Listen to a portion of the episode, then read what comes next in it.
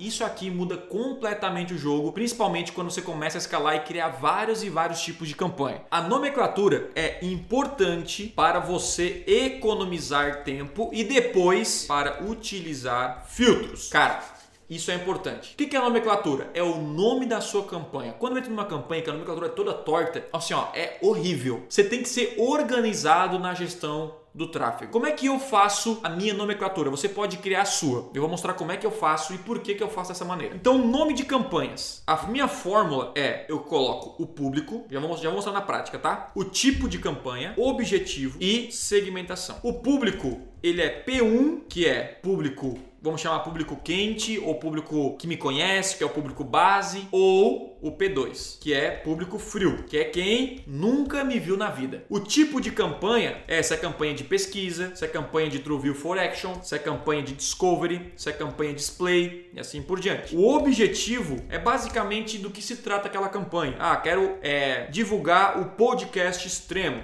quero divulgar Telegram, eu quero que a minha live tenha leads, né? Leads para empresa e assim por diante. E no final tem a segmentação principal. E a segmentação principal, vou botar segmentação principal, é o que? Ou é base, que eu coloco, né? Tipo assim, cara, é minha base. Ou, ah, essa segmentação eu falo sobre público semelhante, público, enfim, nomes, né? Do, do marketing digital. Vou entrar aqui na minha campanha agora. Nós temos os nomes das campanhas. Analisando o nome das campanhas, já consigo saber exatamente do que se trata cada, cada campanha. E é padrão. Então, por exemplo, P1. P1 eu sei que é o quê? P1 eu sei que é público, eu estou divulgando. Essa campanha está focando na minha base, que é o P1, que é o público quente. E aqui o tipo de campanha, nesse caso é Discovery, True View for Action e no final aqui o objetivo. Vamos pegar um exemplo aqui de uma campanha? Ah, eu vou divulgar para quem? Quando eu crio uma campanha, ah, minha campanha é P1. Pessoas que. É o, é o, remarketing, que já me conhecem. Pessoas que, enfim, já tiveram algum contato comigo. Ah, qual é o tipo de campanha? Não, o tipo de campanha é uma campanha de True View for Action, que é aquela campanha dos 5 segundos. Sabe aqueles 5 segundos? Beleza, o que, que eu estou divulgando? Qual é o objetivo? Ah, o objetivo é ter mais inscritos no meu Telegram. Quero que mais pessoas entrem no meu canal no Telegram. Perfeito. Qual é a segmentação principal? Como é o P1, eu coloco como a base. Se eu fizesse um outro, uma campanha aqui, pessoas que não me conhecem, eu vou fazer o quê? P2, que é público frio, já sei. TrueView for Action, mesma campanha, Telegram. E aí o principal, ah, o principal são palavras-chave focadas, que o meu é Google Ads, Facebook Ads, marketing digital. E aí eu sei do que se trata. Quando eu entro aqui, nós temos o que? P2, público frio, TrueView for Action, podcast extremo e nomes do marketing digital. Então, 5 segundos divulgando o podcast extremo para nomes do marketing digital. Cara, isso aqui eu sei que é, é básico.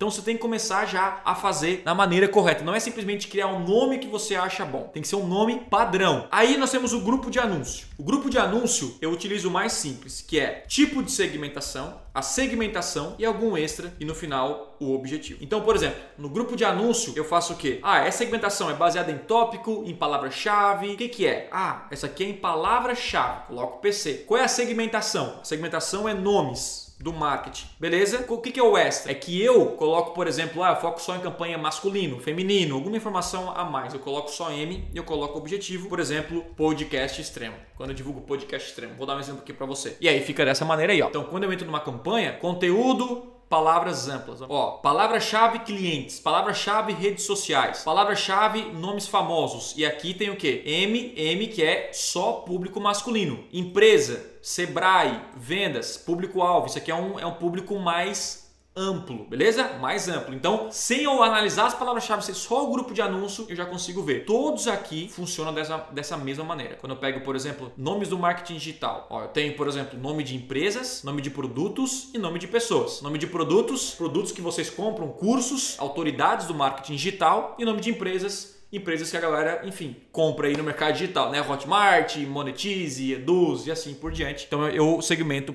por essas. Mas lá no Facebook eu faço um pouco diferente. Eu, utilizo o seguinte: público, tipo e objetivo. Isso aqui é no meu, meu Facebook objetivo. E eu utilizo também no grupo de anúncio ordem, sexo, porque para mim faz muita diferença o público masculino do feminino e o período. Então basicamente fica o seguinte: 00 masculino, o público que eu coloco, por exemplo, remarketing e o período que eu coloco, por exemplo, os últimos 180 dias. Essa organização faz total diferença